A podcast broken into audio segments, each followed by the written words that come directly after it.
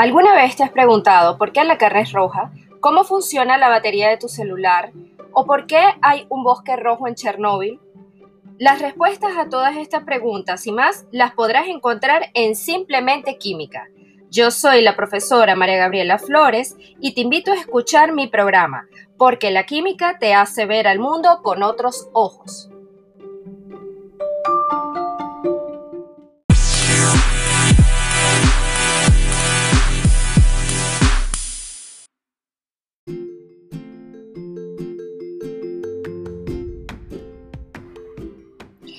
En Simplemente Química encontrarás la mejor, más fácil y variada información, tips, anécdotas y trucos para hacer de la química tu ciencia favorita. En Simplemente Química estamos despertando tu curiosidad por la ciencia.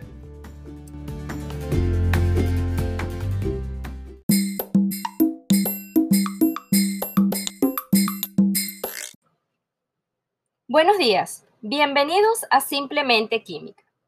El episodio de hoy lo he titulado El recuerdo de Chernóbil. Hablaremos sobre radioactividad y los acontecimientos ocurridos en aquel lugar de Rusia. Sin embargo, para poder entender los acontecimientos llevados a cabo, es necesario repasar qué es radioactividad. Y para poder entenderla, tenemos que recordar que todos los objetos que nos rodean, imagina tu computadora, tu mesa, tu tablet, tu cama, tus alimentos e incluso tú mismo están formados por elementos químicos. Y al hablar de elementos químicos no hablamos más sino de átomos. Los átomos son como pequeñas esferas que tienen un núcleo que contiene unas partículas llamadas neutrones y protones. Y también contiene los orbitales en donde están los electrones. La relación que hay entre los neutrones y los protones hacen que estos átomos sean más o menos estables. Aquellos que están inestables tenderán a buscar su estabilidad. ¿Y cómo hacen esto? Pues van a desprender las partículas a causa de un arreglo en su estructura interna, conllevando a la denominada desintegración. Esta desintegración no solo emite partículas, sino también energía o radiación. La radiación puede emitirse de forma natural, cuando el átomo, buscando su estabilidad, como ya lo mencioné, libera estas, estas partículas. Pero también está la forma artificial. Cuando un átomo estable se bombardea con una partícula que puede ser un neutrón, actuando como un proyectil sobre el núcleo. De esta forma, existen diferentes tipos de radiaciones están las llamadas partículas alfa, beta y los rayos gamma, que son radiaciones ionizantes. E incluso los mismos neutrones son consideradas partículas en la emisión cuando se emite radiación.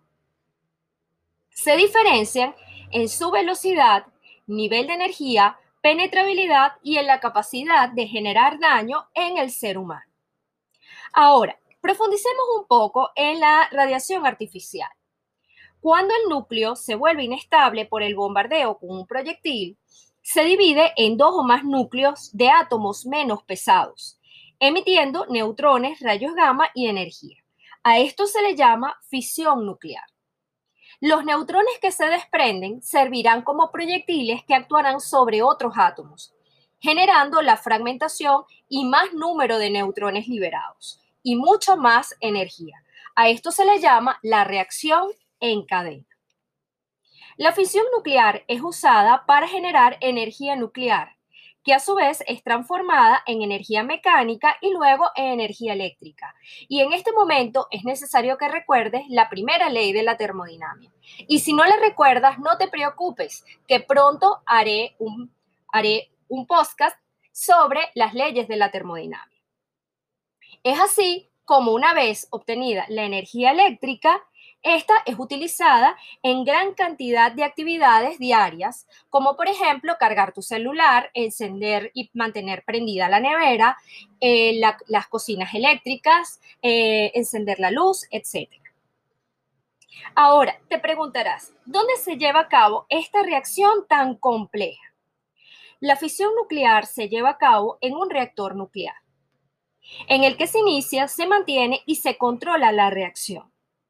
Hay que mantener controlada una reacción tan complicada que conlleva a una reacción en cadena.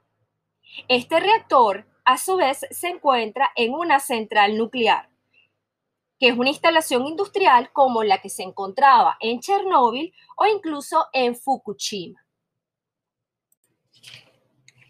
Ya sabemos qué significa la radioactividad. Pero ¿qué pasó en Chernóbil? Y para responder a ello, quisiera que te ubicaras en la ciudad de Pripyat, en los años 70. La ciudad de Pripyat, al norte de Ucrania, en la región de Kiev, cercana a la frontera con Bielorrusia, fue fundada el 4 de febrero de 1970, expresamente para dar hogar a los trabajadores de la central nuclear Vladimir Ilich Lenin y a sus familias, aunque también vivían políticos soviéticos. Debido a su estratégica posición geográfica, con un clima templado y un suelo fértil, cerca de una estación de tren, una autopista y por supuesto el río Pripyat, la ciudad comenzó a desarrollarse, convirtiéndose en una de las zonas más agradables para vivir de la antigua Unión Soviética. En solo 16 años, la población creció a más de 40.000 personas. La construcción de la ciudad fue llevada a cabo por el Partido Comunista de la Unión Soviética, mientras Leonid Brezhnev era el presidente. Pripyat fue una ciudad utópica dentro de la antigua Unión Soviética. Construida junto a la central nuclear de Chernóbil, contaba con todos los lujos modernos que el gobierno soviético podía ofrecer. Las centrales nucleares eran vistas por la Unión Soviética como más seguras que otros tipos de centrales eléctricas.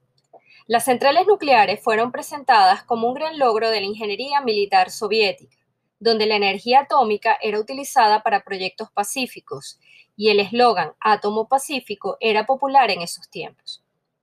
Inicialmente, la construcción del complejo estaba previsto a solo 25 kilómetros de Kiev, pero la Academia Ucraniana de las Ciencias, junto con otros cuerpos, expresaron su rechazo a que la central estuviera tan cerca de la ciudad por lo que la planta junto con Pripyat fueron construidos en su actual localización, a unos 100 kilómetros de Kiev. La central nuclear de Chernóbil se terminó de construir en diciembre de 1983 y estaba formada por cuatro reactores de 100 megavatios de potencia cada uno. Los reactores eran de tipo RBMK, reactor de gran potencia tipo canal, con 1000 megavatios eléctricos, moderado con grafito y enfriado con agua ligera. Varios factores fallaban en este tipo de reacciones. Era un tipo de central inestable de baja potencia, en el cual la reacción tendía a dispararse si no se operaba con mucho cuidado. Las operaciones de apagado y encendido eran, por tanto, extremadamente delicadas. La ausencia de refrigerante hacía que la temperatura del núcleo aumentara hasta que se produjo la fusión del núcleo, que es el suceso más grave que puede ocurrir en la central nuclear. Las barras de control, que son varillas que se introducen en el reactor para atrapar los proyectiles, tardaban mucho en bajar. Además, no contaba con la estructura de contención, la cual mantiene la radiación dentro de la planta en caso de accidente.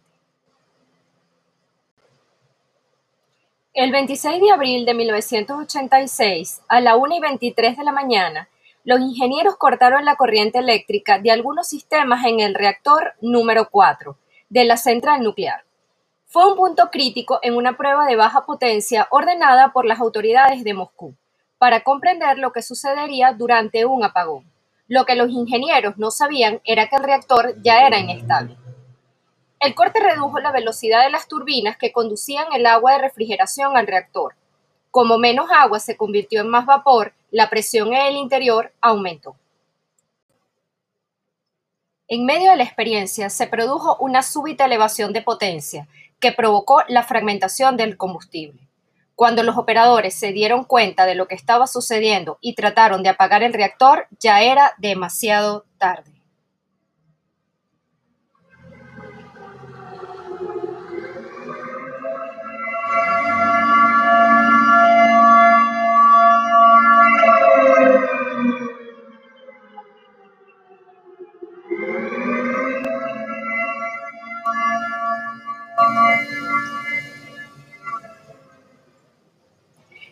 Conllevó a la muerte de dos miembros del personal de operaciones y a la contaminación radioactiva de 150.000 kilómetros cuadrados alrededor de Chernóbil, Bielorrusia, Ucrania y la Federación Rusa. Lo que pasó, químicamente hablando, fue una generación masiva de vapor y la reacción del agua de refrigeración con el combustible produjo gas hidrógeno, muy inflamable. Los gases formados rompieron por presión las estructuras, tanto internas como externas, del reactor y propiciaron la fuga de hidrógeno, que dos o tres segundos después provocó una tremenda explosión al reaccionar con el oxígeno.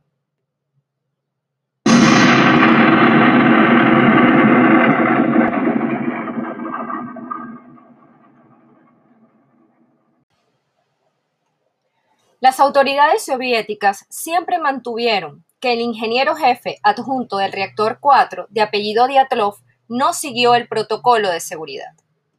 Una vez que sonó la alarma de incendio, Vladimir Pravik, teniente del Departamento de Bomberos de Pripyat, dirigió a los bomberos a la planta nuclear. Él fue el único hombre de su brigada que murió el 11 de mayo de 1986 del síndrome de radiación aguda. Tal era la magnitud de la radiación recibida que el color de sus ojos cambiaron de café a azules. Además, se preparó una mezcla de carburo de boro, dolomita, arena, arcilla y plomo. La función era detener la reacción nuclear en cadena y el incendio. Estas sustancias se arrojaron desde helicópteros. Esta tarea se desarrolló entre los días 27 de abril y el 10 de mayo. Para evitar que el núcleo fundido rompiera la losa sobre la que estaba y contaminara las aguas subterráneas, fue preciso eliminar el agua de la piscina que había debajo del reactor, para lo que se formó el denominado Escuadrón Suicida. El lunes 28 de abril de 1986, en la central nuclear sueca de Forsmark, se detectaron niveles de radioactividad mayores de los esperados. Hasta este momento no se había hecho pública la noticia. En vista a esto, la Unión Soviética decide dar a conocer el caso. Fue Boris Chervina quien lo ordenó finalmente. Los cerca de 50.000 habitantes de Pripyat fueron evacuados 36 horas después del accidente. Durante las siguientes semanas se procedió a la evacuación de 67.000 personas que vivían en todo el perímetro contaminado. Cerca de 600.000 personas participaron en la descontaminación y limpieza del área, recibiendo altas dosis de radioactividad.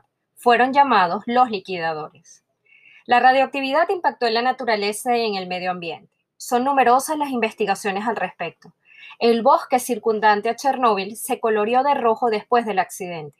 Algunas especies han tenido mutaciones evidentes y en el mejor de los casos han sido adaptativas. Se han encontrado golondrinas con picos deformados, bisontes radioactivos, vacas con deformaciones, lobos más agresivos e incluso arañas radioactivas. Y muchos fueron los efectos sobre la salud en las personas que habitaban el lugar. Por ejemplo, caída del cabello, quemaduras, vómitos, sangrado, aberraciones cromosómicas, ciertos tipos de cánceres como tiroides y leucemia, enfermedades del sistema endocrino, nervioso, digestivo, cardiovascular, así como cataratas. Los niños fueron los más afectados y son muchos los que padecen cánceres de tiroides, hígado y recto.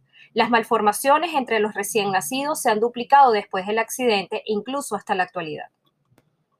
Sin embargo, 34 años después del accidente, hay numerosas familias viviendo en la zona de exclusión. Animales han conseguido su hogar, la actividad turística ha crecido y varios científicos señalan que Chernóbil podrá ser nuevamente habitado. Desde el año 1986 construyeron un sarcófago, que es una estructura metálica que trata de contener los residuos nucleares y que ha sido reforzada en los últimos años. Entonces, recordemos que la radioactividad proviene de la desintegración de los núcleos atómicos. Puede ser natural o artificial. La fisión nuclear es un proceso por el cual se emiten radiaciones artificiales se lleva a cabo en un reactor nuclear donde los neutrones actúan como proyectiles en una reacción controlada. Cuando fallan esos sistemas de seguridad es inminente un accidente nuclear, que trae efectos adversos a los humanos y al medio ambiente que pueden durar por muchos años. Y concluyo diciendo, la radioactividad no se oye, no huele, pero siempre tendrá voz.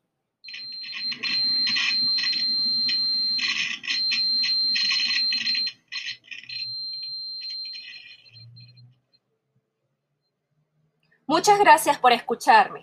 No olvides leer el material asignado por Classroom y será hasta una nueva oportunidad donde seguiré despertando tu curiosidad por la ciencia.